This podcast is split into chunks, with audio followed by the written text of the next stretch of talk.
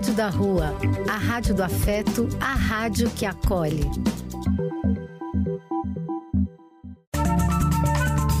Apoio: Casa de Vó, Banho para Geral e Instituto de Políticas Relacionais. Programa do Véio. A alegria do véio pulsando nas ruas, falando da vida, do amor e das pessoas.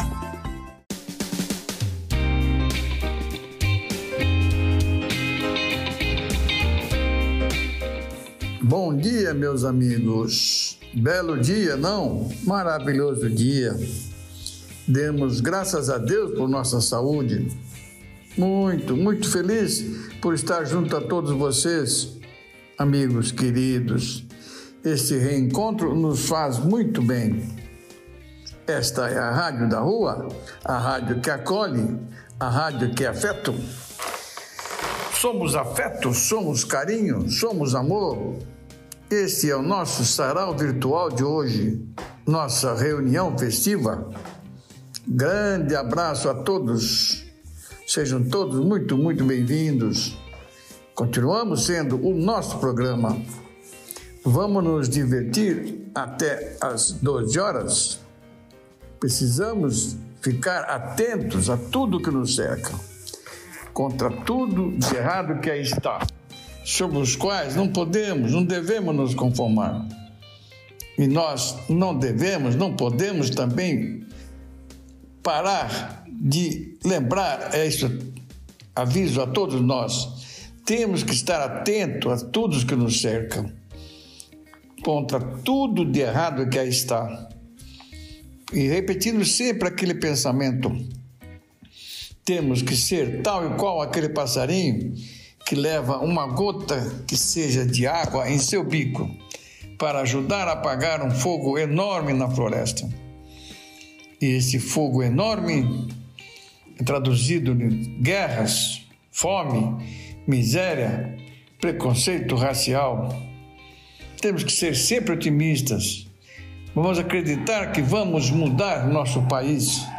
Vamos acreditar que temos que mudar e temos que ser o seguinte: vamos ser sempre otimistas, vamos à frente, vamos em frente, que atrás, atrás vem gente. Um bom dia a todos, meus amigos. O nosso editorial de hoje se intitula Uma outra Amazônia é possível.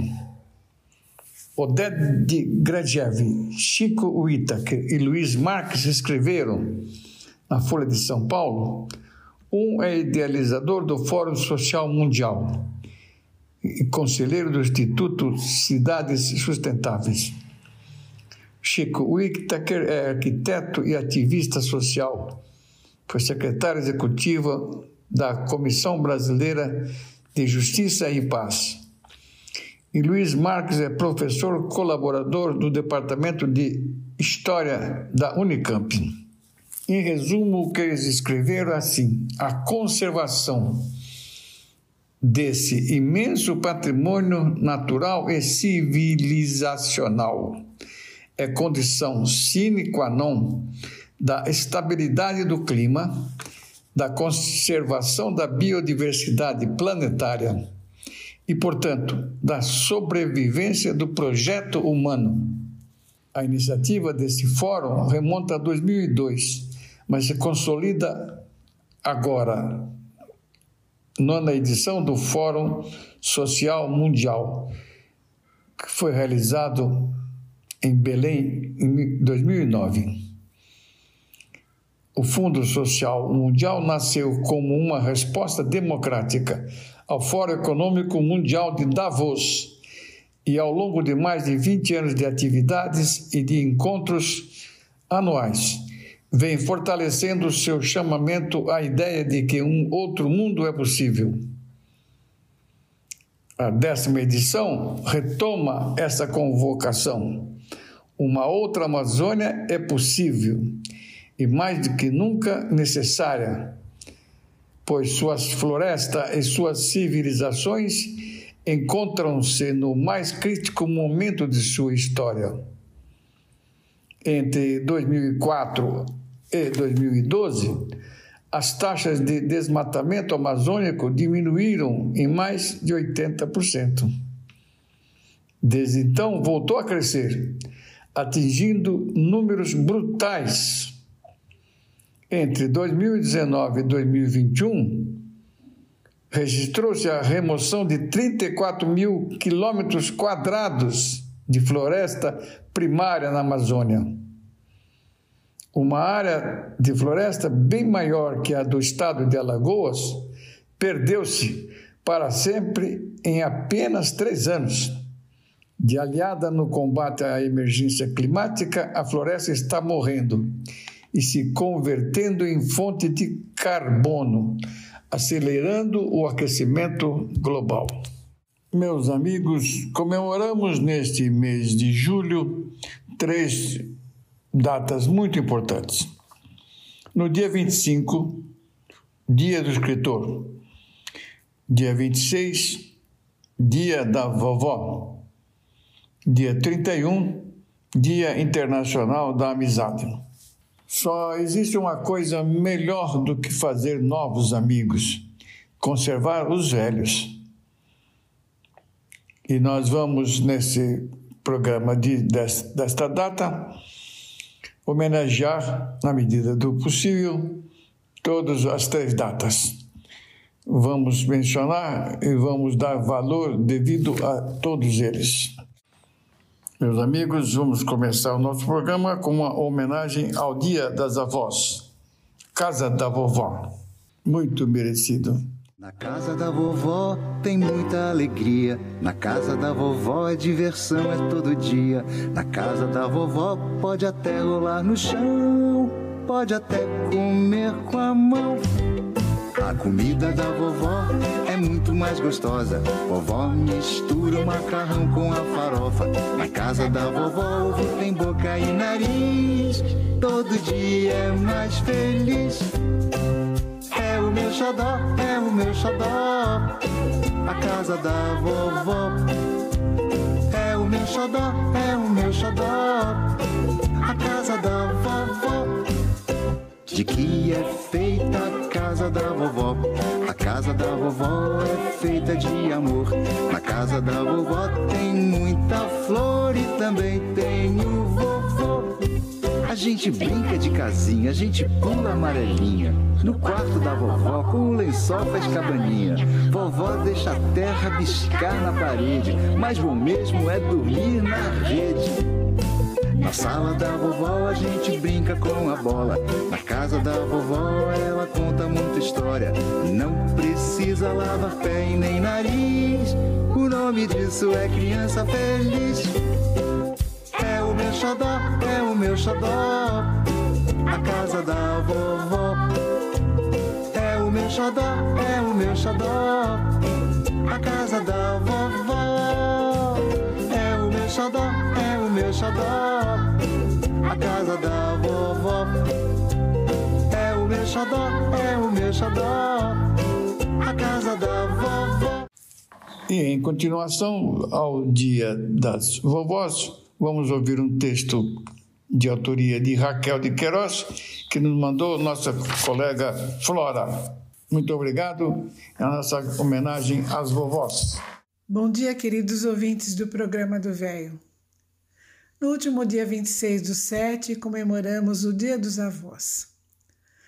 Então, para isso, hoje eu trago um texto de Raquel de Queiroz, cujo título é A Arte de Ser Avó. Netos são como heranças, você os ganha sem merecer. Sem ter feito nada para isso, de repente lhe caem do céu. É, como dizem os ingleses, um ato de Deus, sem se passarem as penas do amor, sem os compromissos do matrimônio, sem as dores da maternidade. E não se trata de um filho apenas suposto, como o filho adotado o neto é realmente o sangue do seu sangue, filho de filho, mais filho que o filho mesmo. 40 anos, 45, você sente obscuramente nos seus ossos que o tempo passou mais depressa do que esperava. Não lhe incomoda envelhecer, é claro. A velhice tem as suas alegrias, as suas compensações. Todos dizem isso, embora você, pessoalmente, ainda não as tenha descoberto, mas acredita. Todavia, também obscuramente, também sentido nos seus ossos, às vezes lhe dá aquela nostalgia da mocidade. Não de amores nem de paixões. A doçura da meia-idade não lhe exige essas efervescências. A saudade é de alguma coisa que você tinha e lhe fugiu sutilmente junto com a mocidade. Bracinhos de criança no seu pescoço, choro de criança, o tumulto da presença infantil ao seu redor. Meu Deus, para onde foram as crianças? Naqueles adultos cheios de problemas que hoje são os filhos, que têm sogro e sogra, cônjuge, emprego, apartamento a prestações. Você não encontra de modo nenhum as suas crianças perdidas. São homens e mulheres, não são mais aqueles que você recorda. E então um belo dia, sem que lhe fosse imposta nenhuma das agonias da gestação ou do parto, o doutor lhe põe nos braços um menino. Completamente grátis. Nisso é que está a maravilha.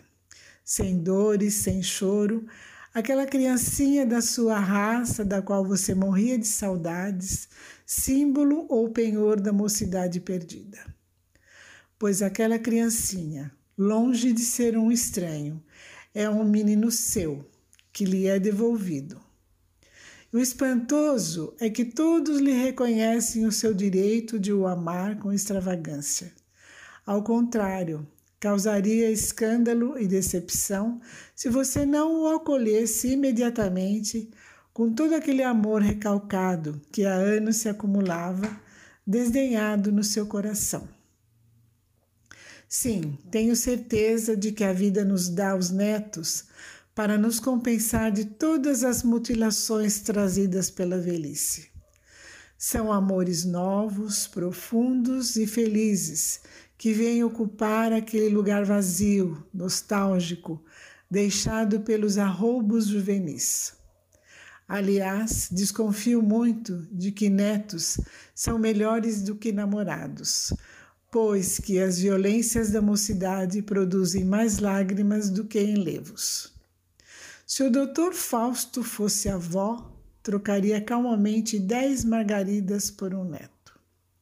No entanto, no entanto, nem tudo são flores no caminho da avó.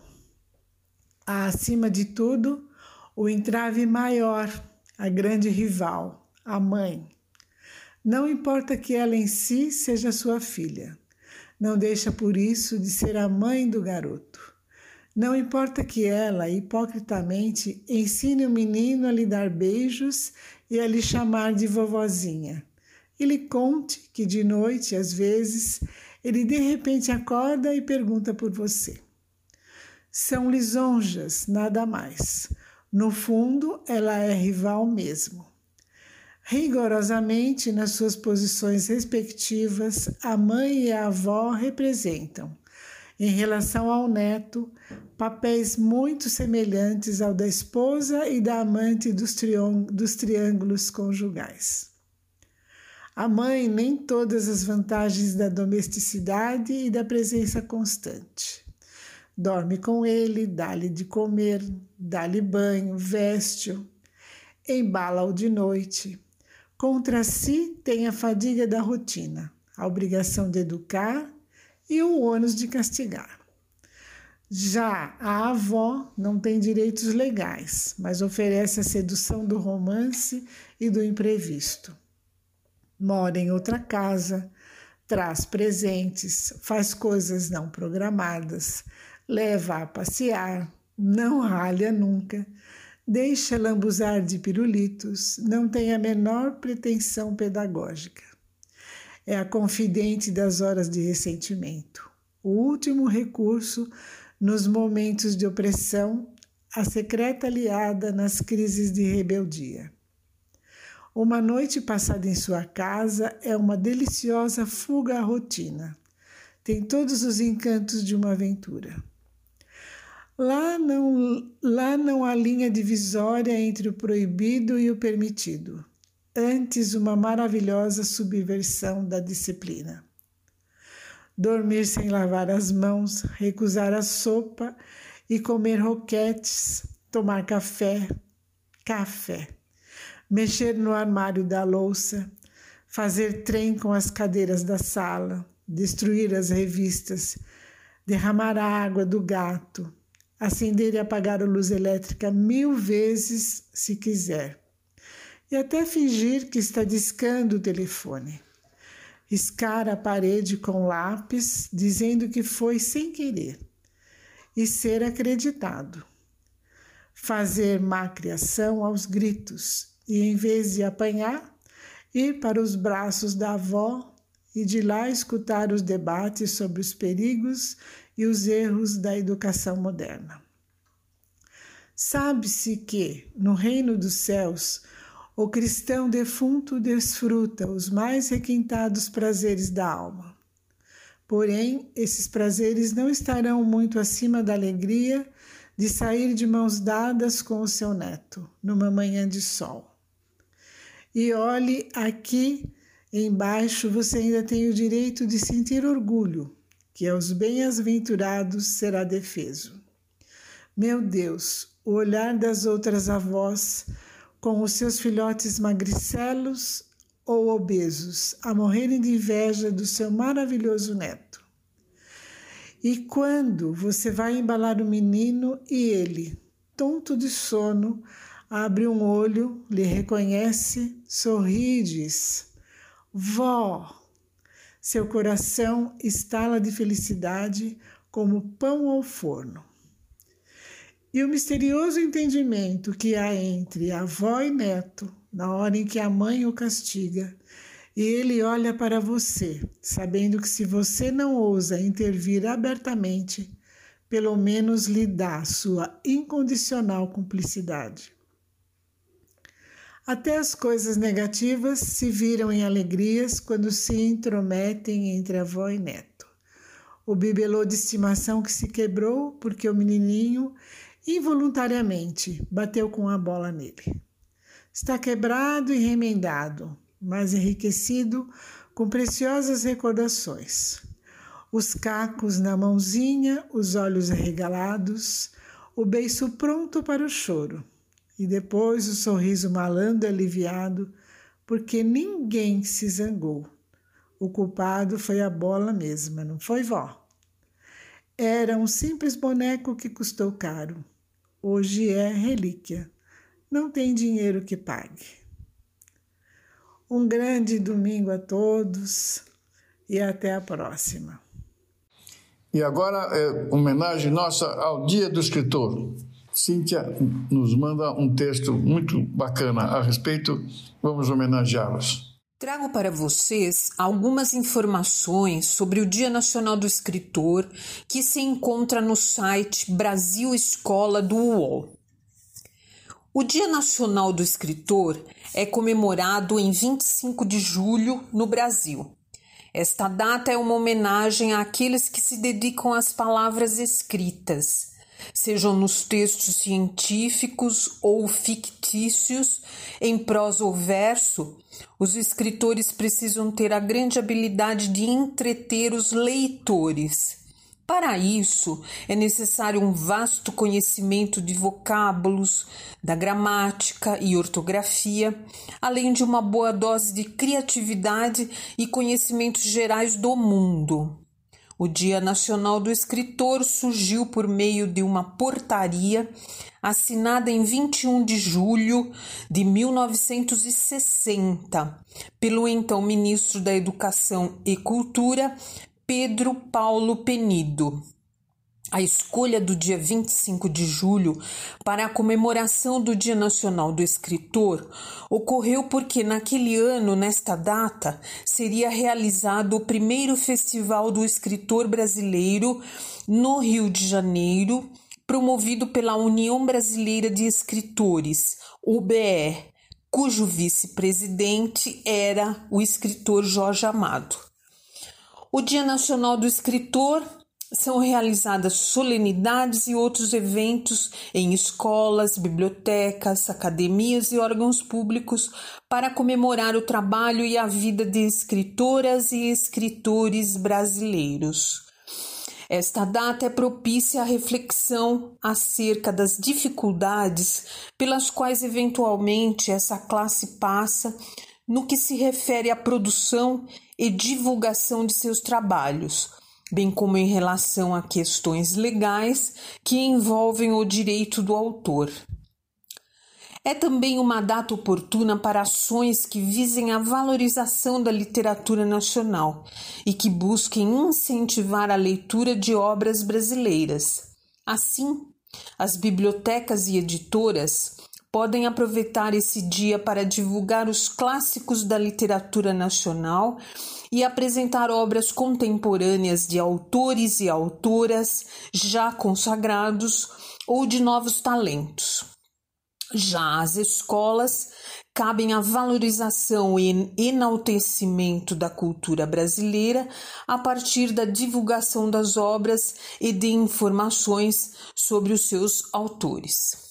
Portanto, esse dia é uma oportunidade de colocar em foco as personalidades ilustres de nossa literatura, os grandes nomes da literatura brasileira, homenageados pela sua contribuição às artes e à cultura nacional. Além de ser também ocasião de resgatar autoras e autores que caíram no esquecimento, mas que merecem o reconhecimento nacional. Internacionalmente falando, os escritores são homenageados em 13 de outubro, data conhecida como Dia Mundial do Escritor.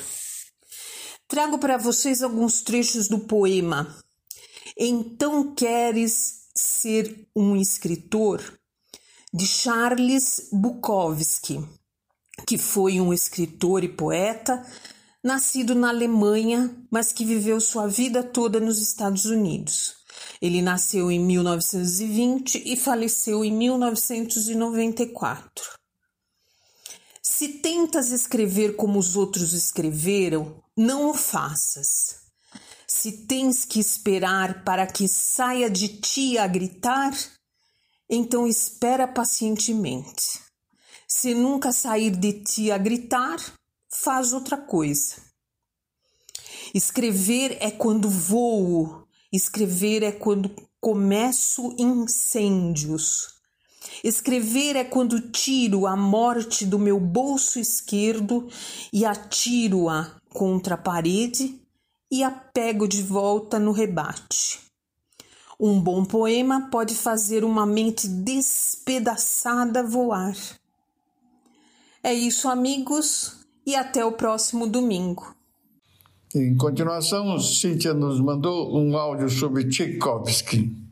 Queridos amigos e ouvintes do programa do Véio, hoje trago para vocês um pouco sobre a vida e obra do grande compositor clássico Tchaikovsky. Prior Ilyich Tchaikovsky foi um compositor russo do período romântico, cujas obras estão entre as mais populares do repertório clássico. Primeiro compositor russo a conquistar fama internacional. Sua carreira foi impulsionada por sua participação como regente convidado em vários países da Europa e nos Estados Unidos. Nasceu no dia 7 de maio de 1840. Criou algumas das composições mais populares do mundo na música clássica, conhecidas mesmo pelos não eruditos. O Lago dos Cisnes, a Dança da Fada Açucarada de O Quebra-Nozes são algumas de suas peças para balé. Sua vida foi conturbada e curta, marcada por tragédias, depressões e desilusões amorosas, e o motivo da sua morte aos 53 anos ainda suscita dúvidas. Tchaikovsky era gay e sofreu com o preconceito e as desilusões amorosas a vida toda. No ano passado, o ministro da Cultura russo tentou negar o fato confirmado por escritos do próprio compositor. No entanto, até o presidente Putin, notório homofóbico, admite essa possibilidade. Dizem que Tchaikovsky era homossexual, falou ele. Antes de se tornar músico, ele cursou a Escola de Direito de São Petersburgo, por pressão da sua família. Nesta época, perdeu a mãe, aos 14 anos. Foi o início de uma forte depressão, seguida por crises nervosas frequentes. Depois de encerrar os estudos, foi trabalhar no Ministério da Justiça. Dizia nessa época ser um mau funcionário. Outra morte na adolescência foi fundamental para sua formação musical e, e principalmente para seus desequilíbrios emocionais. Tchaikovsky pegou escarlatina e seu tutor, Modesto Alexevich Vakar, levou o aluno para sua própria casa. Um dos filhos de Vakar contraiu a doença e morreu aos cinco anos. O compositor carregou essa culpa pela vida toda. Para animar o aluno, Vakar levou Tchaikovsky ao teatro para assistir à ópera Dom Giovanni de Mozart. Impressionado com a obra do colega austríaco, Tchaikovsky, que até então só conhecia a ópera italiana, passou a se dedicar inteiramente à música. Tchaikovsky, para os padrões da época, era velho quando começou a se dedicar à música. Ele tinha mais de 20 anos quando entrou para o Conservatório de São Petersburgo, onde estudou composição, piano e flauta. Em 1866, trabalhou como professor no Conservatório de Moscou e começou a compor sua primeira obra relevante a Sinfonia Sonhos de Inverno. Quase enlouqueceu durante o processo. Sofreu com alucinações, enxaqueca, complicações intestinais e neurastenia aguda. Ele dizia: Tenho os nervos completamente em frangalhos. Minha sinfonia não progride. Odeio a humanidade e desejo me retirar para um deserto, afirmou. Aos 37 anos, preocupado com as fofocas sobre a sua homossexualidade, decidiu se casar com Antonina Miliukova, sua ex-aluna. Nessa época, ele já era um sucesso, mas sua timidez extrema e amargura o mantinham à beira de um colapso nervoso. Poucos dias de sua, depois de sua, da cerimônia, viu-se arrependido, tentou o suicídio logo em seguida. Entrou no rio Moscou, onde ficou por algumas horas com a intenção de contrair uma pneumonia que o matasse. Não conseguiu se suicidar e acabou se separando de Antonina. Antes do casamento, começou um relacionamento platônico com uma viúva milionária, Nadezhda von Meck. Ele passava por dificuldades financeiras e Nadezhda resolveu pagar-lhe uma pensão com uma condição: que eles se comunicassem apenas por cartas. Foram 14 anos e mais de mil cartas trocadas a viúva acabou se apaixonando por ele, mas Tchaikovsky a via como uma figura maternal. Claro que a história não terminou bem. Um amigo da moça a convenceu de que ele se aproveitava dela e ela rompeu o relacionamento. Tchaikovsky ficou arrasado. Sua morte em 6 de novembro de 1893, aos 53 anos, ainda suscita dúvidas. A versão oficial é que ele bebeu um copo de água contaminada com cólera.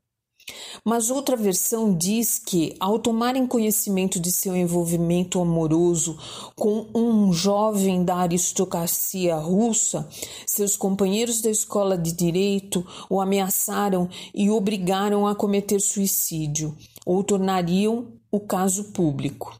Menos de uma semana depois, Tchaikovsky morreu, possivelmente envenenado por arsênico.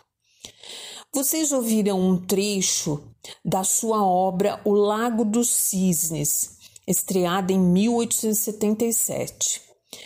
Essa música, conhecida como A Dança do Cisne, é tocada no quarto ato do balé.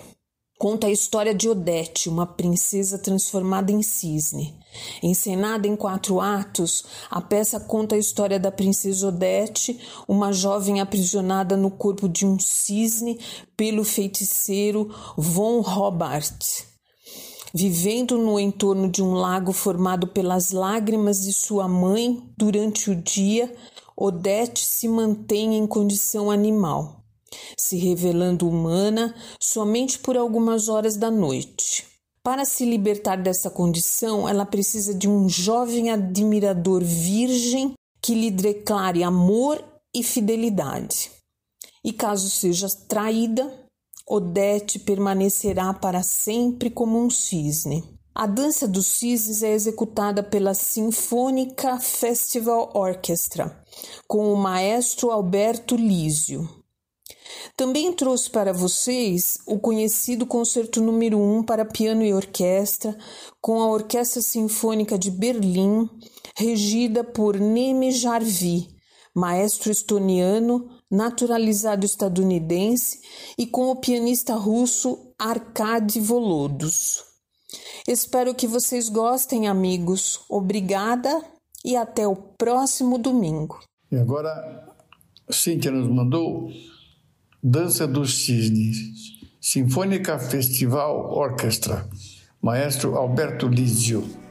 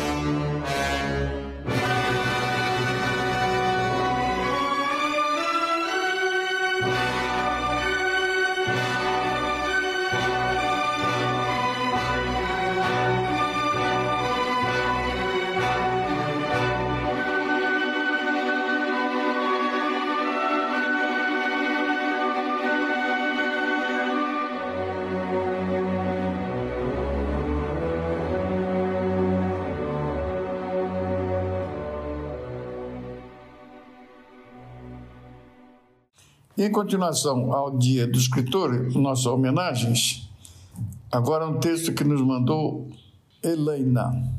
Muito obrigado, Helena. Tenho horror a hospitais. Os frios corredores, as salas de espera, antessalas da morte, mas ainda cemitérios onde as flores perdem o viço. Não há flor bonita em Campo Santo. Possuo, no entanto, um cemitério meu, pessoal. Eu o construí e inaugurei há alguns anos, quando a vida me amadureceu o sentimento. Nele enterro aqueles que matei, ou seja, aqueles que para mim deixaram de existir, morreram, os que um dia tiveram a minha estima e perderam. Quando um tipo vai além de todas as medidas e de fato me ofende, já com ele não me aborreço, não fico enojado ou furioso, não brigo, não corto relações, não lhe nego o cumprimento.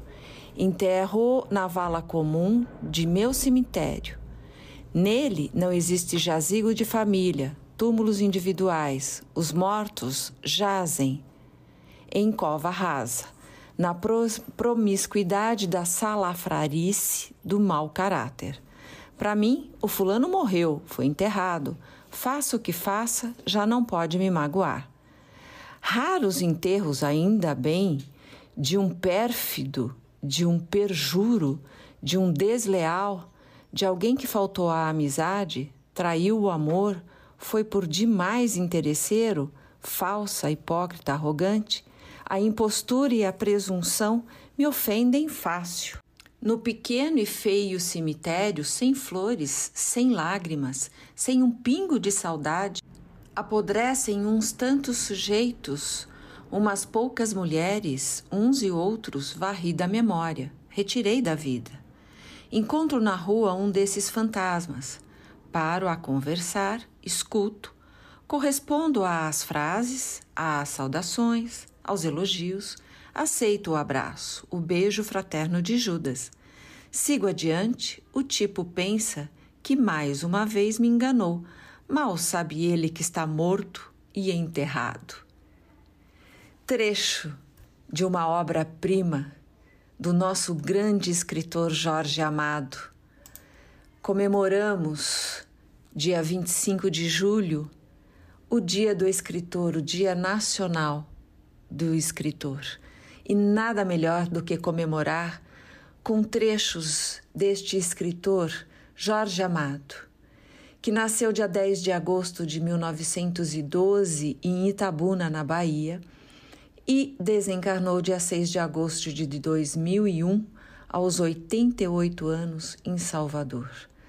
Casou-se com Zélia Gattai e teve como filhos João Jorge Amado, Paloma Jorge Amado e Eulália Dalila Amado. Então, com esta homenagem a Jorge Amado e a tantos outros escritores, Desejo a todos vocês um ótimo dia e um excelente final de semana. Agora, Helena nos manda uma música tema de Gabriela com Gal Costa. Quem não se lembra dessa, desse tema da novela Gabriela Cravo e Canela? Muito legal, hein? Quando eu vim para esse mundo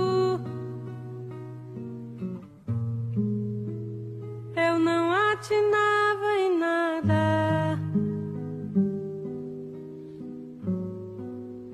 Hoje eu sou Gabriela.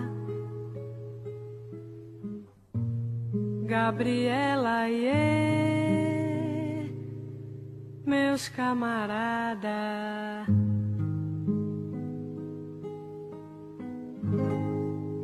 nasci assim, eu cresci assim, e sou mesmo assim, você sempre assim, Gabriela. Sempre Gabriela.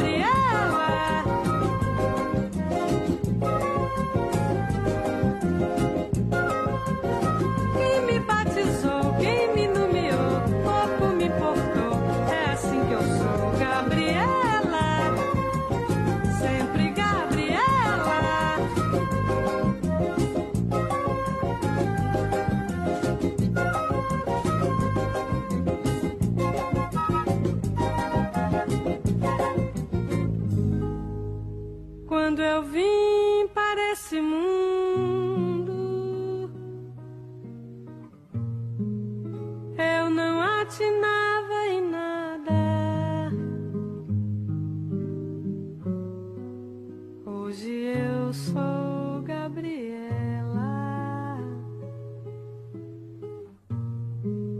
Gabriela e yeah, meus camaradas. Nasci assim, eu cresci assim, e sou mesmo assim, você sempre assim, Gabriela,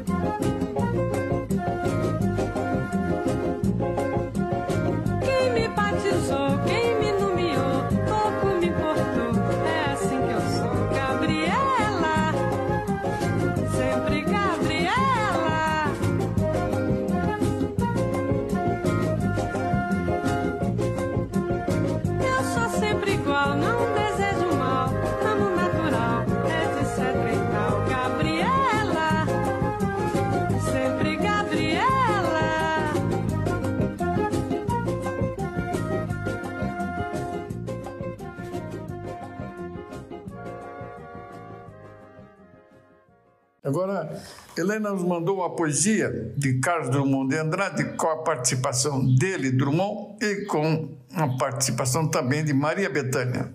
Muito interessante, muito legal. O primeiro amor passou, o segundo amor passou, o terceiro amor passou. Mas o coração continua. Perdeste o melhor amigo, não tentaste qualquer viagem, não possuís carro, navio, terra, mas tens um cão. Algumas palavras duras e voz mansa te golpearam. Nunca, nunca cicatrizam. Mas e o humor? A injustiça não se resolve à sombra do mundo errado. Murmuraste um protesto tímido, mas virão outros. Tudo somado, devias precipitar-te de vez nas águas. Estás nu na areia, no vento. Dorme, meu filho. Mundo, mundo, vasto mundo, mas vasto é meu coração. Eu não devia te dizer, mas essa lua, esse conhaque, botam a gente comovido como diabo. Hoje no Rio, eu estou vivendo aqui há muito tempo, a família está praticamente concentrada em minha mulher e minha filha. Essa mora em Buenos Aires, mas vem sempre nos visitar. E é através desses dois elementos que eu prossigo meu diálogo com, com essa rede enorme de, de pessoas do meu, do meu sangue.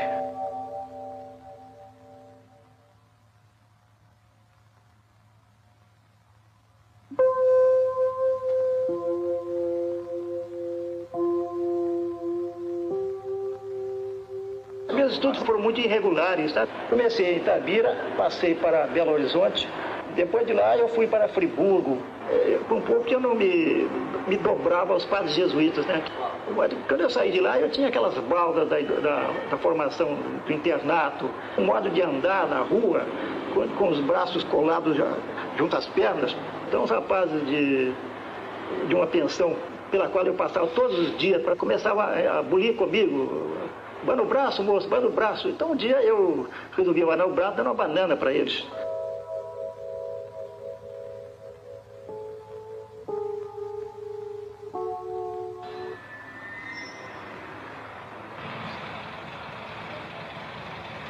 A minha fidelidade a Minas, eu acho que é que Minas tem mesmo, a gente está preso a Minas por um cordão umbilical. Embora eu acho que nós exageramos um pouco o lado mineiro dos mineiros. Eu acho que Minas, de fato, é um estado com peculiaridades muito marcadas, mas há um pouco assim de mito em torno de Minas. Nós criamos assim uma Minas meio estranha, como se Minas fosse uma, um, um país diferente do Brasil. Eu acho que nós criamos um pouco assim de rocambole em torno de Minas. Agora, a ligação é evidente, isso é uma constante na- no, no homem, né? uma certa fixação sentimental com a sua terra de origem.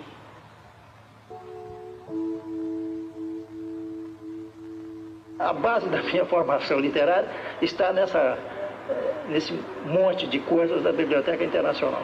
Eram 24 volumes enormes, encadernados, Biblioteca Internacional de Obras Célebres. E com isso eu li um bocado de filosofia, um bocado de teatro, um bocado de poesia, um bocado de tudo. Fez uma salada no meu espírito. A minha experiência religiosa resulta naturalmente da, da formação familiar. Né? Nós herdamos a, a religião como a gente herdava os objetos, as terras, né? tudo que havia do, dos antepassados. Sucede que já moço eu abandonei essa, esse fardo. A minha, a minha experiência foi muito eh, desalentadora. Acredito que a, o contato com os padres tenha influído para que eu me, me afastasse da, do, do, sentimento religioso. E depois as leituras né, do, dos, dos, escritores franceses céticos, daquela geração de Anatole France, Rémy de Gourmont, que era uma geração muito crítica, né, muito curiosa de investigar o porquê das coisas e que não, não aceitava as verdades estabelecidas, isso fez com que eu perdesse completamente esse vínculo. Embora eu, seja dito de passagem, acho admirável que os outros tenham religião.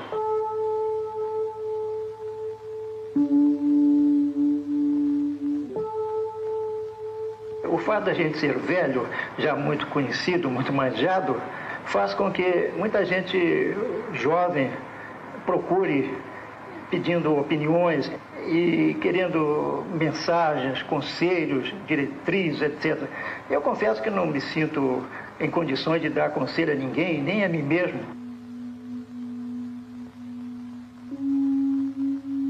A minha experiência no Ministério da Educação foi muito rica e eu acredito que ela modificou um pouco os meus critérios de julgamento. Eu vim para o Rio com as ideias de eficiência de energia, disciplina, de ordem tudo isso, que diante da moleza do, do, do temperamento carioca, do clima carioca, tudo isso foram se dissipando, né? Então eu não vi que não podia exigir dos outros mais do que aquilo que os outros estão acostumados a dar. Agora o que há é um grande contraste entre as minhas tendências naturais e a vida que eu levei de pequeno burguês acomodado e, e calmo, né? O sentimentalismo familiar, a ligação com amigos mais ponderados, uma, e também a necessidade de ganhar a vida fizeram com que eu fosse não um anarquista militante, sim um funcionário público, né?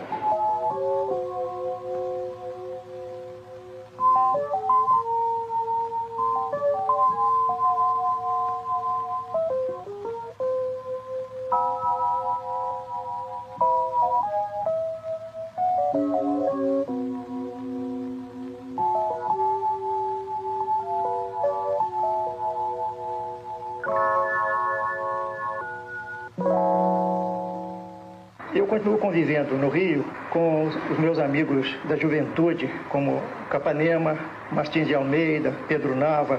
São, por assim dizer, figuras fundamentais da minha vida, porque ligam o meu presente a todo o meu passado. Espírito de Minas me visita e sobre a confusão desta cidade, onde voz e buzina se confundem, lança teu claro raio ordenador. Conserva em mim ao menos a metade do que fui de nascença e a vida esgarça. Não quero ser um móvel no imóvel, quero firme e discreto meu amor. Meu gesto seja sempre natural, mesmo brusco ou pesado, e só me punja a saudade da pátria imaginária. Agora é o seguinte, Patrícia Curti, que beleza, mandou uma música especial para o Dia Internacional do Amigo se comemora em 31 deste mês de julho. Vamos ouvi-la? Amigo é riqueza maior que se pode encontrar. Amigo é o tesouro maior que se encontra na vida. Amigo é sempre chegada, nunca despedida. Amigo de pé realmente é difícil encontrar quando se acha o peito é lugar de guardar. Amigo é o tesouro maior que se encontra na vida. Amigo é sempre chegada, nunca despedida. Amigo de pé realmente é difícil encontrar. Mas quando se acha o peito é lugar de guardar. Encontrar um amigo é ter a certeza que existe alguém que se pode contar. É poder sem receio em voz alta sonhar. Dividir alegrias, tristezas, o medo e até solidão. É dormir com a certeza que alguém te tem no coração. De que vale dinheiro, carrões importados, castelos e casas com vista pro mar. Se você vive sozinho, só sabe chorar. Parceiro, pois esse é o conselho pra gente seguir. Posso não ter de tudo, mas tenho amigos e posso sorrir. Amigo é quem sabe ouvir, amigo é quem sabe se dar. Amigo é uma flor que a gente tem que cultivar. Amigo é quem sabe ouvir, amigo é quem sabe se dar. Amigo é riqueza maior que se pode encontrar. Amigo é o tesouro maior que se encontra na vida. Amigo é sempre chegada, nunca despedida. Amigo de fé realmente é difícil encontrar. Mas quando se acha o peito é lugar de guardar. Encontrar um amigo é ter a certeza que existe alguém que se pode contar. É poder sem receio em voz alta sonhar.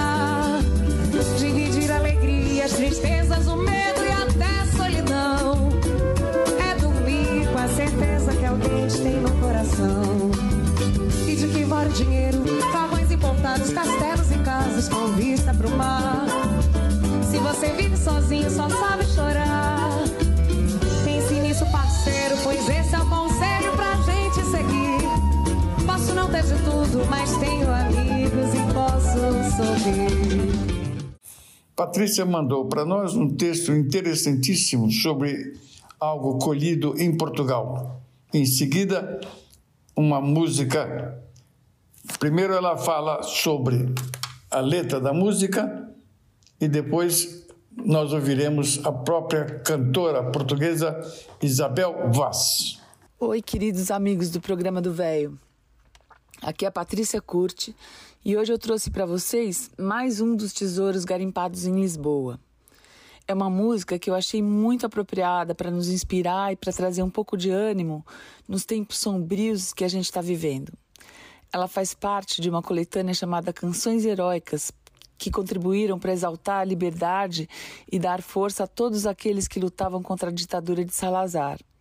A primeira versão foi publicada em 1946, mas foi apreendida pela censura, que impediu que os poemas fossem ouvidos e cantados em espetáculos ou sessões públicas.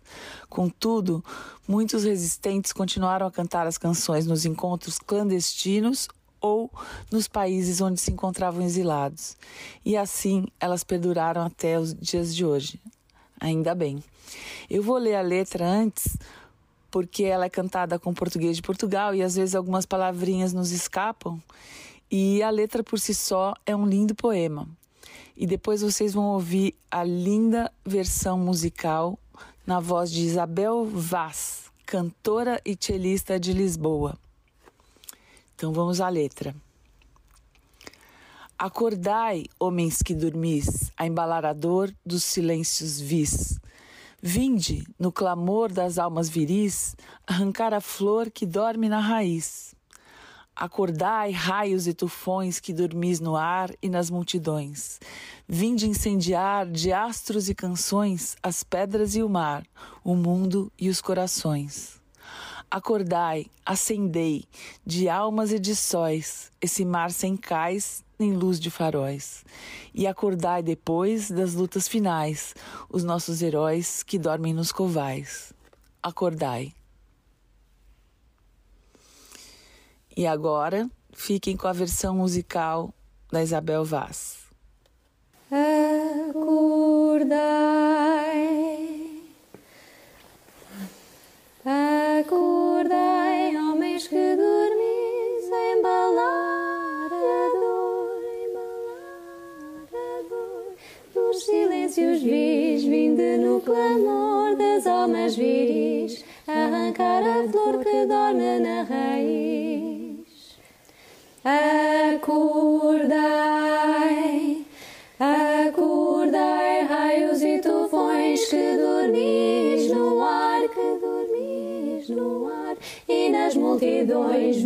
incendiar de astros e canções, as pedras e o mar, os mundos e os corações.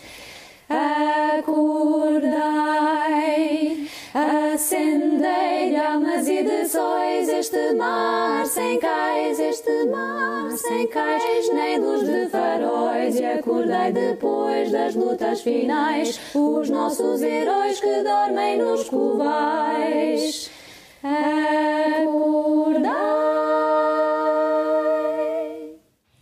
E agora, nossa amiga da hidroginástica, Maria dos Anjos, leu um texto, um soneto, que foi escrito pelo nosso amigo Roberto de Carvalho.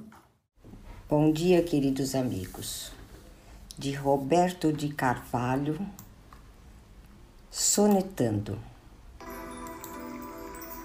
Aquela placidez das horas descuidadas, nas vibrações finais do dia que esmorece, reveste o entardecer de nuvens matizadas, enquanto o sol se vai e a noite resplandece. A ação crepuscular que a todos internece remete à velha paz perdida nas estradas e eleva para os céus silenciosa prece, pedindo proteção às almas desprezadas. Findados os clarões do dia que declina, surgem constelações e a lua peregrina espalha o seu fulgor sobre o vergel da serra. O brilho magistral da rútila centelha que vaga pelo céu agora se assemelha ao brando olhar de Deus zelando pela terra. Obrigada, amigos. Um bom dia. E a Maria dos Anjos também mandou para nós um texto. Vamos ouvir um texto muito interessante. Bom dia, queridos amigos do programa do Véio da Rádio da Rua. Hoje meu texto vai falar sobre uma entrevista que Femi Otedola, um bilionário nigeriano, deu em uma entrevista por telefone. Ele foi perguntado pelo apresentador de rádio: Senhor, o que você se lembra que fez de você o homem mais feliz da vida? Fê me disse: Passei por quatro estágios de felicidade na vida e finalmente entendi o significado da verdadeira felicidade. A primeira etapa era acumular riqueza e meios. Mas nesta fase eu não consegui a felicidade que eu queria. Então veio a segunda etapa de coleta de objetos de valor e itens. Mas percebi que o efeito dessa coisa também é temporário e o brilho das coisas valiosas não dura muito. Então, a terceira etapa de conseguir grandes pro projetos chegou. Foi quando eu detinha 95% do suprimento de diesel na Nigéria e na África. Eu também era o maior proprietário de navios na África e na Ásia. Mas mesmo assim, não conseguia a felicidade que imaginava. A quarta etapa foi quando um amigo meu me pediu para comprar cadeiras de rodas para algumas crianças deficientes. Apenas cerca de 200 crianças. A pedido do amigo, comprei imediatamente as cadeiras de rodas. Mas o amigo, que insistiu que eu fosse com ele e entregasse as cadeiras de rodas para as crianças. Então eu me preparei e fui com ele. Lá eu dei essas cadeiras de rodas para essas crianças com minhas próprias mãos. Eu vi o estranho brilho de felicidade nos rostos dessas crianças. e os vi todos sentados nas cadeiras de rodas, se movi- movimentando e se divertindo. Foi como se eles tivessem chegado a um local de piquenique onde estão compartilhando um prêmio acumulado. Senti uma alegria real dentro de mim. Quando decidi sair, uma das crianças agarrou minhas pernas. Tentei soltar minhas pernas suavemente, mas a criança olhou para meu rosto e segurou minhas pernas com força. Abaixei-me e perguntei à criança: Precisa de mais alguma coisa? A resposta que essa criança me deu não apenas me deixou feliz, mas também mudou completamente minha atitude em relação à vida. Esta criança me disse: Quero lembrar do seu rosto, para que, quando eu o encontrar no céu, possa reconhecê-lo e agradecê-lo mais uma vez. Então hoje eu pergunto para vocês, amigos, pelo que você seria lembrado depois de deixar aquele escritório ou lugar? Alguém desejará ver seu rosto novamente, onde tudo importa? Esta é uma peça de leitura obrigatória. Isso me fez pensar. Estou passando para vocês, todos meus amigos, e oro para que vocês façam o mesmo com todos. Tentem tocar vidas. Bom dia, amigos. Tenham um ótimo domingo e até a próxima semana, se Deus quiser. Quem não se lembra da voz linda, maravilhosa de Emílio Santiago? As rosas não falam?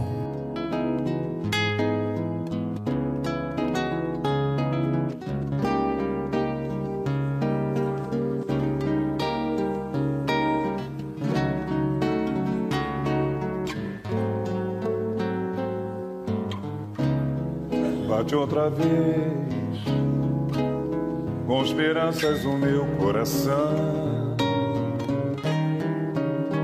Pois já vai terminando o verão. Enfim, volto ao jardim com a certeza que devo chorar. Pois bem sei que não queres voltar para mim.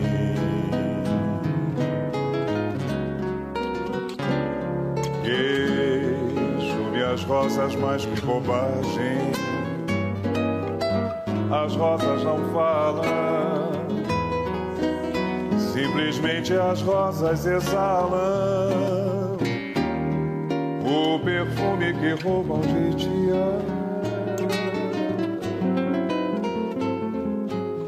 Devias vir para ver os meus olhos tristonhos e quem sabe sonhavas meus sonhos.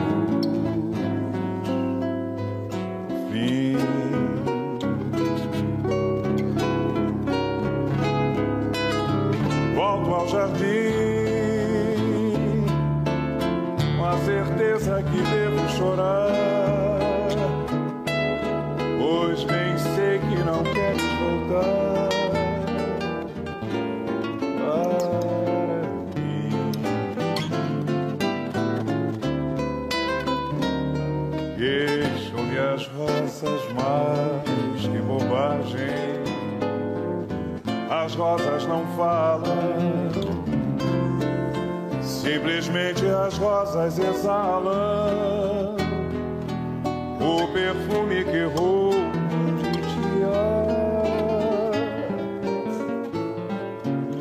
Devigas vi para ver os meus olhos e quem sabe sonhavas meus sonhos.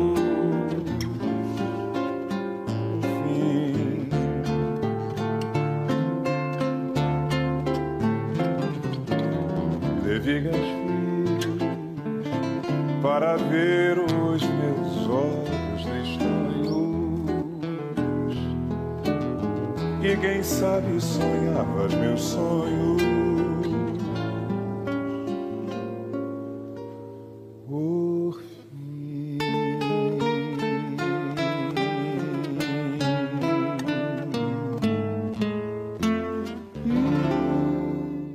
Vale a pena nós ouvirmos um papo de quatro minutos, muito interessante, muito legal. Para para pensar. Nesse exato momento, eu e você estamos em cima de uma bola gigante que gira a 1.600 quilômetros por hora, que está voando em volta de uma bola de fogo muito maior do que essa, e ao redor dela nós ficamos girando a 67 mil quilômetros por hora, e a gente acorda e pensa: é só mais um dia? Como se fosse a coisa mais normal do mundo? Não tem nada de normal. E isso que acontece todo dia durante 365 dias é muito especial. Não pode ser só mais um dia. A gente está vivo em cima dessa bola gigante, girando em torno de uma estrela que a distância que mantemos dela nos dá a possibilidade de termos uma atmosfera cheia de oxigênio. E a gente pode respirar porque é o que nos mantém vivo. E a gente respira o tempo todo, porque mesmo dormindo o coração não para de bater, porque a gente está jogando esse ar para dentro e a máquina continua a funcionar em modo repouso até que ela liga de novo. E é só mais um dia? Não pode ser. Não pode ser só mais um dia. Esse lugar é incrível. Tem maravilhas naturais por todo lado: mar, cachoeira, montanha, floresta, flores, frutas. E a gente planta na terra e tem comida, tem água. É, é muito especial esse planeta. É para levantar todo dia e dizer: Meu Deus do céu, eu ainda estou aqui. Eu estou vivo em cima dessa bola gigante. E muitas pessoas que eu amo também ainda estão aqui. Isso não é fantástico? É para comemorar. É para fazer uma festa todo dia. Pensa, esse corpo que você está agora dentro é uma máquina perfeita. Ela é feita para sentir. E a sensação que temos quando nos apaixonamos por alguém ou por alguma coisa, quando eu, quando eu tô com as minhas filhas, por exemplo, com meu neto, aquela, aquela vontade de abraçar, de apertar, de beijar. O que, que é isso? Eu sou louco por eles. Todo mundo é louco por alguém. Esposa, marido, pais, avós, netos, irmãos, amigos, um bicho, filhos. Filho é foda. É um sentimento tão forte que às vezes a gente perde o ar. O que, que é isso? É uma coisa física, química, biológica que não pode ser mais um dia. É mais um dia que você vai poder chegar em casa e abraçar aquelas criaturinhas, beijar e dar muita risada junto. A risada é outra coisa curiosa, né? Que, que sensação gostosa que é uma risada, né? A gente ri e é contagiante. E a gente não imagina o quanto de benefício que gera para o nosso corpo uma gargalhada. Uma gargalhada. Desopila o fígado, melhora o sistema imunológico. Rir é remédio, gente. Charlie Chaplin dizia que um dia sem uma gargalhada é um dia perdido. E eu concordo plenamente com isso.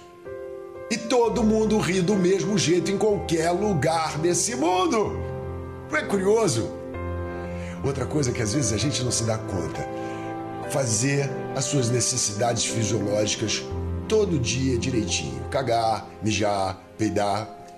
Outro dia eu vi uma entrevista da Dercy Gonçalves com a Hebe no YouTube. E ela perguntava: O que é que você mais gosta de fazer, Dercy? Ela disse: Eu gosto de comer. Ah, comer é bom, né? Mas cagar é bom também. Ah, cagar é ótimo. É tão verdadeiro, né? Você poder fazer isso sem precisar de ajuda de ninguém. É para levantar todo dia e agradecer. E é tudo tão rápido, tão efêmero. Quando você vê, já foi. Nós somos os únicos seres sobre a face da Terra que sabemos da nossa finitude. E no que deu aquela primeira respirada do bebê, o taxímetro já começa a rodar. E começa uma aventura que ninguém escapa dela com vida. O Dalai Lama dizia que só temos dois dias no ano em que você não pode fazer nada: o ontem e o amanhã. Você não pode fazer nada ontem. Você não pode fazer nada amanhã. É só o agora. Então, não pode ser só mais um dia. É um grande dia. Aproveite um anzol e um queijo. Um abraço e um beijo. E agora, com a Roma Sinfônica Orquestra, We Are the Champions.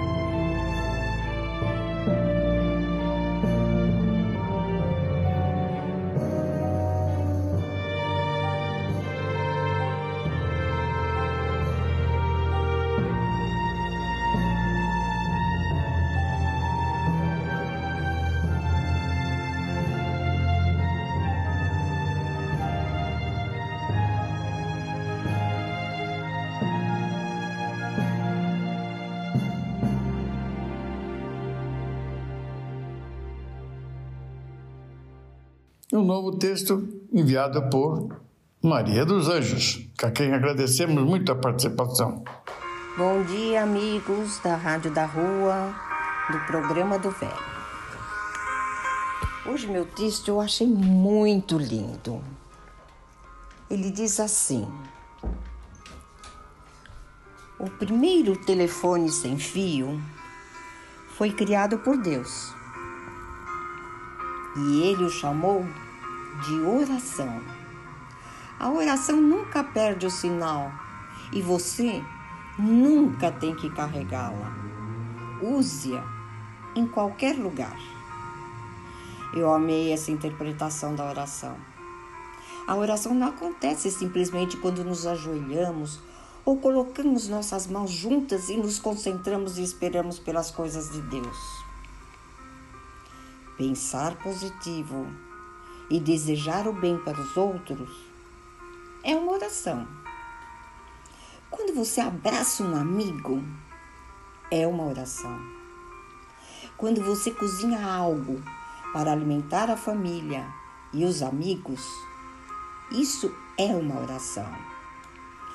Quando damos bom dia, boa tarde e boa noite, isso é uma oração. Quando dizemos aos nossos entes, próximos e queridos, manuseie com cuidado ou cuide-se, isto também é uma oração. Quando você está ajudando alguém em necessidade, dando seu tempo e energia, você está orando. Quando você perdoa alguém de coração, isso é oração. A oração é um sentimento, um pensamento. A oração é a voz do amor, da amizade, dos relacionamentos genuínos. A oração é uma expressão do seu ser silencioso. Sigamos em oração. Deus abençoe a todos. Autor desconhecido. Agora ouviremos Andrea Bocelli e Aida Garifulina.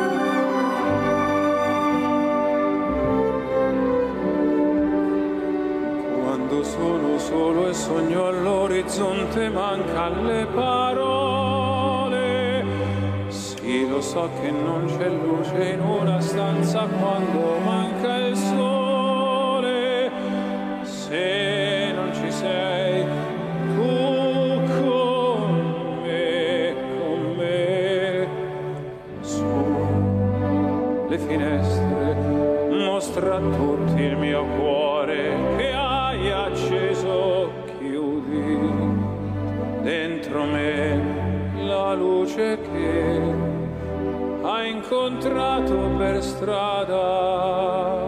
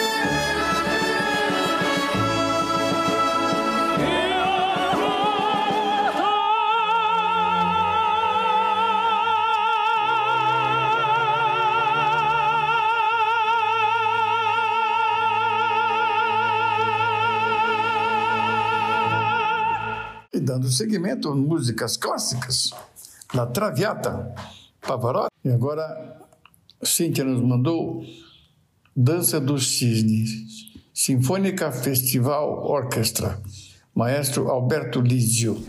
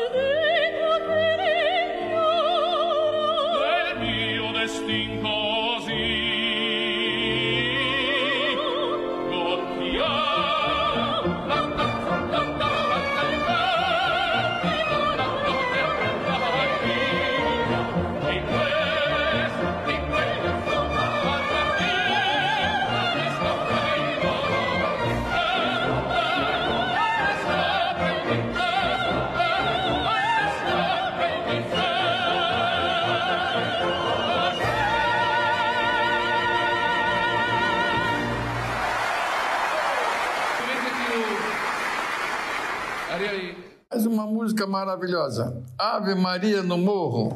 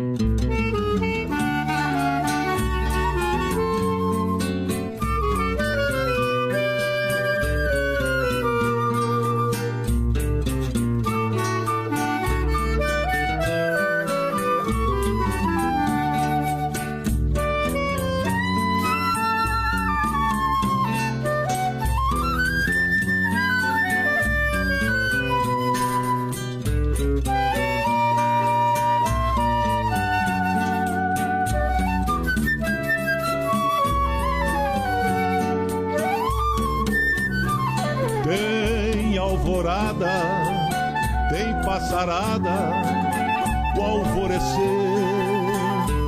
sinfonia de pardais, anunciando o anoitecer e o morro inteiro, no fim do dia, reza uma prece, Ave Maria, e o morro inteiro do dia, reza uma prece,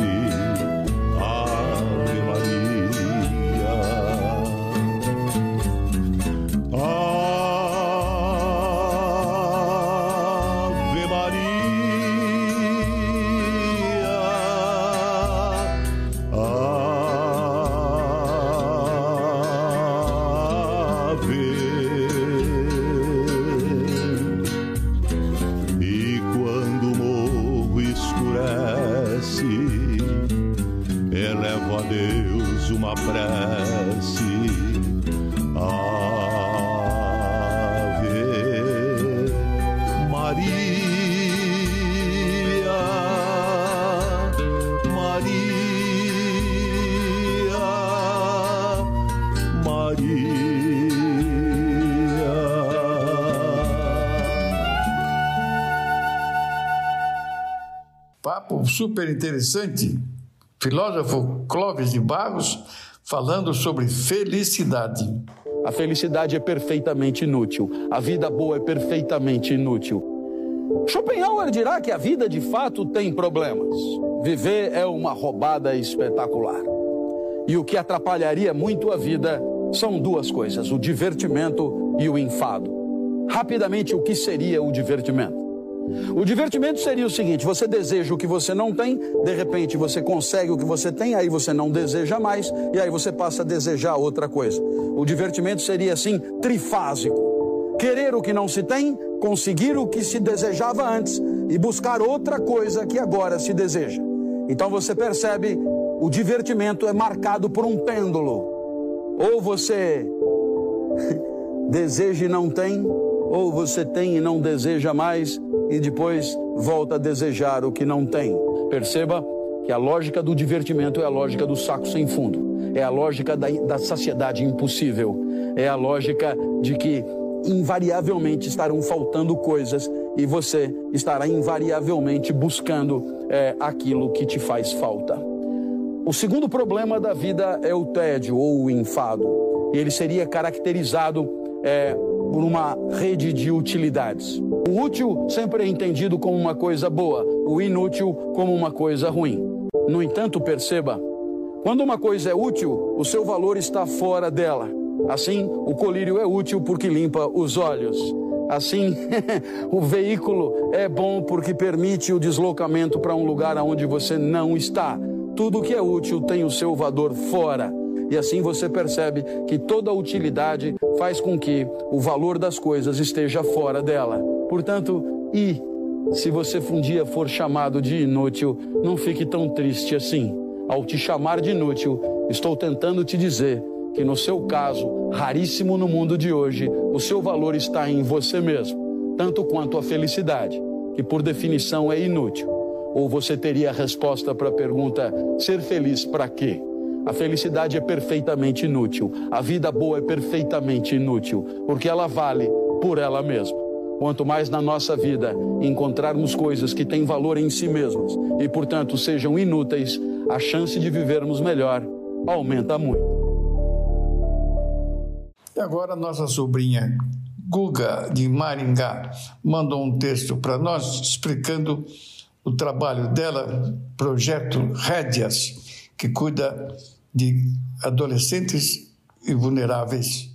O projeto Rédeas da Vida é um projeto social que abrange 40 adolescentes em vulnerabilidade social com direitos violados, é, em parceria com a OSC São Rafael, na cidade de Maringá, Paraná. É, temos parceria com a OSC há mais de 12 anos em projetos sociais. Anteriormente realizávamos projetos com crianças e há quatro anos com adolescentes. A verba é pública, antes pelo CMDCA do município de Maringá e agora neste projeto de 2022 a 2024 com verba, com verba estadual pelo SEDECA. Temos uma equipe de fonoaudiólogo, fisioterapeuta, psicólogo, instrutor de equitação e veterinário. A partir disso, realizamos atividades equestres Passamos semanalmente quatro horas com esses adolescentes no período da manhã e quatro horas com 20 adolescentes no período da tarde, realizando atividades de convívio coletivo, onde abrange, a partir de atividades equestres, ensinamentos sociais, educacionais, de convívio coletivo. E a Guga, complementando, mandou uns papos muito interessantes sobre o trabalho dela, da APMIF de São Rafael, de Maringá. Guga, muitíssimo obrigado, viu? Estamos às ordens aqui para divulgar o seu trabalho. Lindo, maravilhoso. Um grande abraço para vocês. Não, tio, devia ter explicado, né? Esse projeto são para 40, 40 adolescentes em vulnerabilidade social, com direitos violados, tio, mas eles não apresentam patologias, sem alterações orgânicas e neurológicas.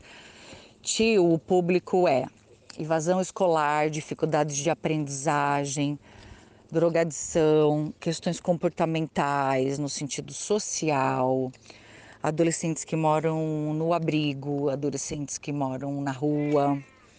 É um projeto social designado mesmo a adolescentes que apresentam mais alterações sociais como um todo. E agora o nosso Cabral manda um tema muito interessante que ele está em todos os nossos programas discorrendo sobre o tema para nós conhecermos melhor o que é o jazz. Bom dia, Eliseu. Bom dia, amigos do programa do Velho. Hoje, dando continuidade àquela série sobre jazz, vamos falar sobre a conceituação desse gênero musical. Como o termo jazz tem desde longa data sido usado para uma grande variedade de estilos, uma definição abrangente que incluísse todas as variações é difícil de ser encontrada. Enquanto alguns entusiastas de certos tipos de jazz têm colocado definições menos amplas, que excluem outros tipos, que também são habitualmente descritos como jazz, os próprios jazzistas são muitas vezes relutantes quanto à definição das músicas que são executadas. Duke Ellington dizia: é tudo música. Alguns críticos têm dito que a música de Ellington não era de fato jazz, como a sua própria definição. Segundo esses críticos, o jazz não pode ser orquestrado. Por outro lado, os 20 solos de Ear versões modificadas das composições de Duke Ellington, em Ear Plays Duke Ellington, gravado por volta dos anos 70, foi descrito por Ben Ratcliffe, crítico do New York Times, como um exemplo tão bom do processo de jazz quanto qualquer outra coisa que temos. Há bastante tempo existem debates na comunidade do jazz sobre a definição e as fronteiras do jazz. Em meados da década de 1930, amantes do jazz de Nova Orleans criticaram as inovações da era do swing como contrárias à improvisação coletiva. Eles pensavam nisso como essencial para a natureza do verdadeiro jazz. Pelos anos 40, 50 e 60, eram ouvidas críticas dos entusiastas do jazz tradicional e dos fãs do bebop, na maioria das vezes dizendo que o outro estilo não era, de alguma forma, o jazz autêntico. Entretanto, a alteração ou transformação do jazz por novas influências tem sido desde o princípio criticada como degradação. Andrew Gilbert, Gilbert diz que o jazz tem a habilidade de absorver e transformar influências dos mais diversos estilos de música. As formas de música, tendo como objetivo comercial ou com influência da música popular, têm sido ambas criticadas, ao menos quando ocorre o surgimento do bop. Fãs do jazz tradicional rejeitaram o bop, o jazz fusion, da era dos anos 70, e é que é definido por eles como um período de degradação comercial da música. Todavia, de acordo com Bruce Johnson, jazz sempre teve uma tensão entre jazz como música comercial e uma forma musical. Gilbert nota que, como a noção de um cânone de jazz está se desenvolvendo, as conquistas do passado podem se tornar privilegiadas sobre a criatividade particular e inovação dos artistas atuais. O crítico de jazz da Village Voice Gary Giddens diz que assim que a disseminação e a criação do jazz está se tornando cada vez mais institucionalizada e dominada por firmas de entretenimento maiores, o jazz está lidando com um perigoso futuro de aceitação, de respeitabilidade e desinteresse. David Icke adverte que a criação de normas no jazz e o estabelecimento de um jazz tradicional pode excluir ou deixar de lado outras novas formas de jazz avant-garde. Uma maneira de resolver os problemas de definição é expor o termo jazz de uma forma mais abrangente. De acordo com Kim Gabbard, jazz é um conceito ou categoria que, enquanto artificial, ainda é útil ser designada como um número de músicas com elementos suficientes e em parte comum de uma tradição coerente. Travis Jackson também define o jazz de uma forma mais ampla, afirmando que é uma música que inclui atributos tais como swinging, improvisação, interação em grupo, desenvolvimento de uma voz individual e estar aberto a diferentes possibilidades musicais. Agora vamos falar sobre uma grande intérprete de jazz, a cantora Billie Holiday. Ela nasceu com o nome de Eleanora Fagan Gould conhecida pelo nome artístico Billie Holiday e também como Lady Day. Nascida em Filadélfia em 7 de abril de 1915 e morreu em Nova York em 17 de julho de 1959. Foi uma cantora e compositora estadunidense. É considerada pelos críticos de música como uma das, mais, uma das maiores e melhores cantoras de jazz da história, ao lado de grandes nomes do gênero como Ella Fitzgerald, Sarah Vaughan e Dinah Washington. Infância. A cantora e compositora nasceu na Filadélfia, Pensilvânia, tendo sido criada em Baltimore por pais adolescentes. Quando nasceu, seu pai, Clarence Holiday Gould, tinha 17 anos de idade e sua mãe, Sadie Fagan, 19. Seu pai, guitarrista e banjonista, abandonou a família quando o artista ainda era bebê, seguindo viagem com uma banda de jazz. Sua mãe, também inexperiente, frequentemente a deixava com familiares para poder trabalhar. Abandonada pelo pai, com pouco contato com a mãe, seus irmãos, sem irmãos ou amigos, a artista teve uma infância muito difícil, passando necessidades de todo tipo e humilhação e abuso. Sua vida como cantora informal começou em 1930. Estando mãe e filha ameaçadas de despejo por falta de pagamento de sua morada, Billy, seu nome que usava na noite como garota de programa, decide procurar uma outra ocupação menos sofrível e realizar seu sonho de trabalhar com música.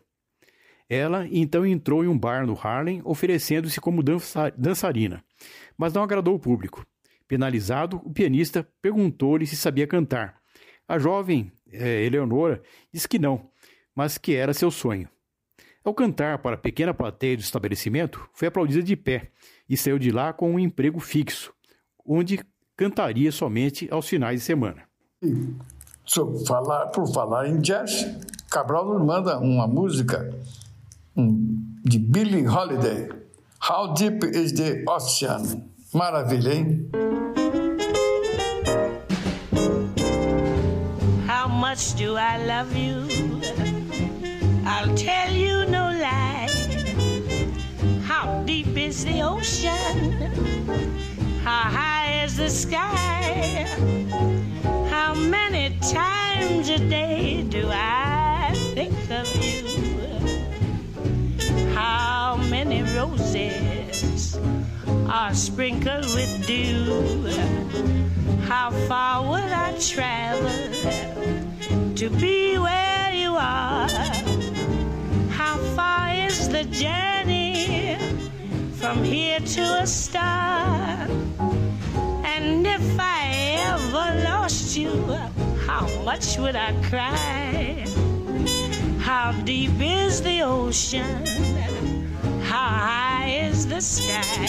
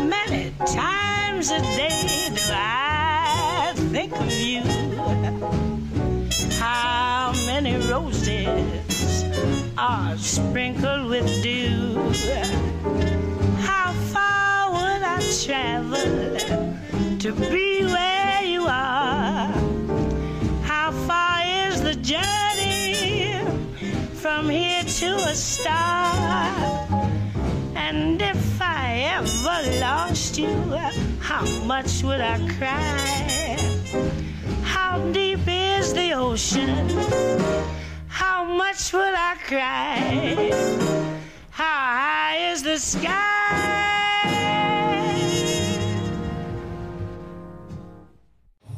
Meus amigos, e antes desta minha participação final no programa de hoje, gostaria de colocar para vocês mais um texto falando sobre o Dia das Vós. As avós são merecedoras de todo o nosso carinho, nossa homenagem nesse dia. Patrícia Curte, nossa amiga, manda a mensagem a seguir. E eu faço questão de colocar, lembrando bastante de minha esposa, que recentemente Deus, Deus a levou. Ela, uma grande avó, linda avó. Vai com Deus, estão aqui rezando por ela.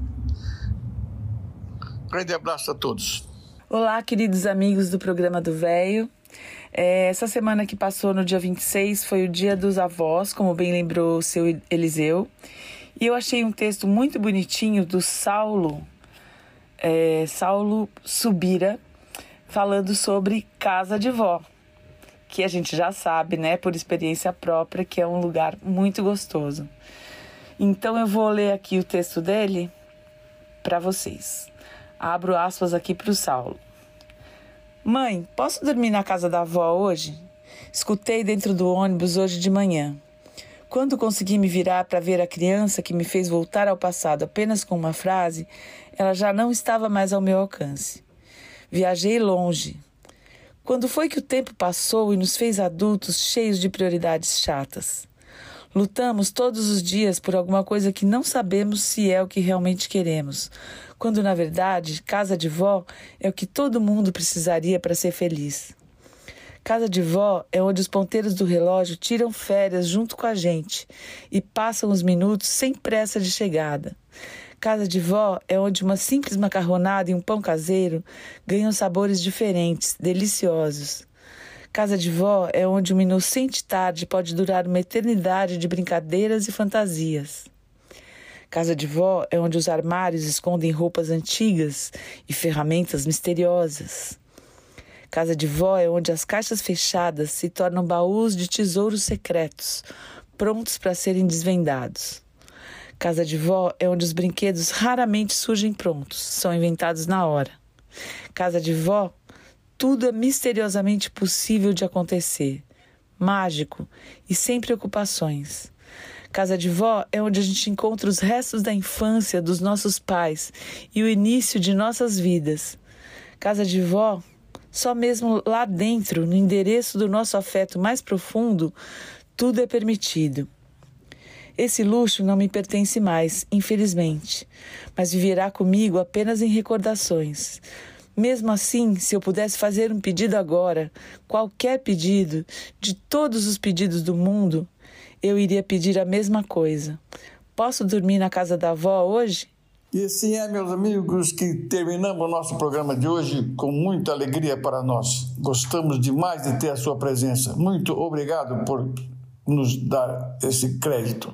Essas duas horas nesse sarau virtual que nós tivemos juntos a gente deseja que você tenha um final de domingo maravilhoso e que tenha uma semana nova que começará muito legal. Muito obrigado por tudo, meus amigos. Somos muito felizes em contarmos com vocês, viu? Um grande abraço. Tchau, tchau.